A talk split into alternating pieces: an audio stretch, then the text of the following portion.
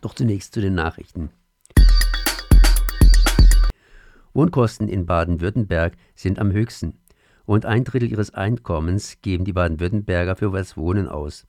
Das waren 2018 im Schnitt pro Haushalt 959 Euro.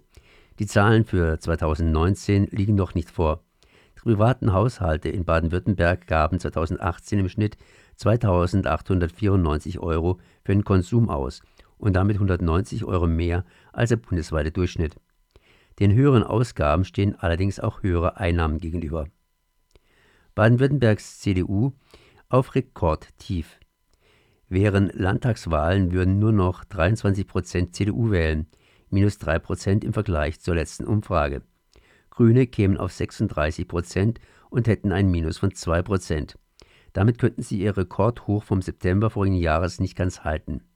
Die Opposition legt hingegen zu. SPD auf 11 Prozent plus 3, AfD auf 14 Prozent plus 2 und die FDP fällt auf 7 Prozent minus 1 Prozent ab. Die Werte des Baden-Württembergs Trends beruhen auf den Auskünften von 1100 Wahlberechtigten in Baden-Württemberg. Der Schweizer Nationalrat lehnt Kriegsgeschäftsinitiative ab.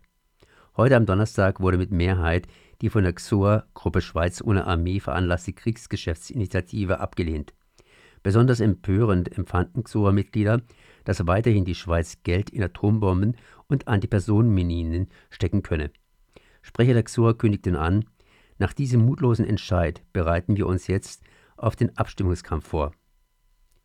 Baden-Württemberg verlängert Semesterferien bis nach Ostern und untersagt Großveranstaltungen wegen des Coronavirus.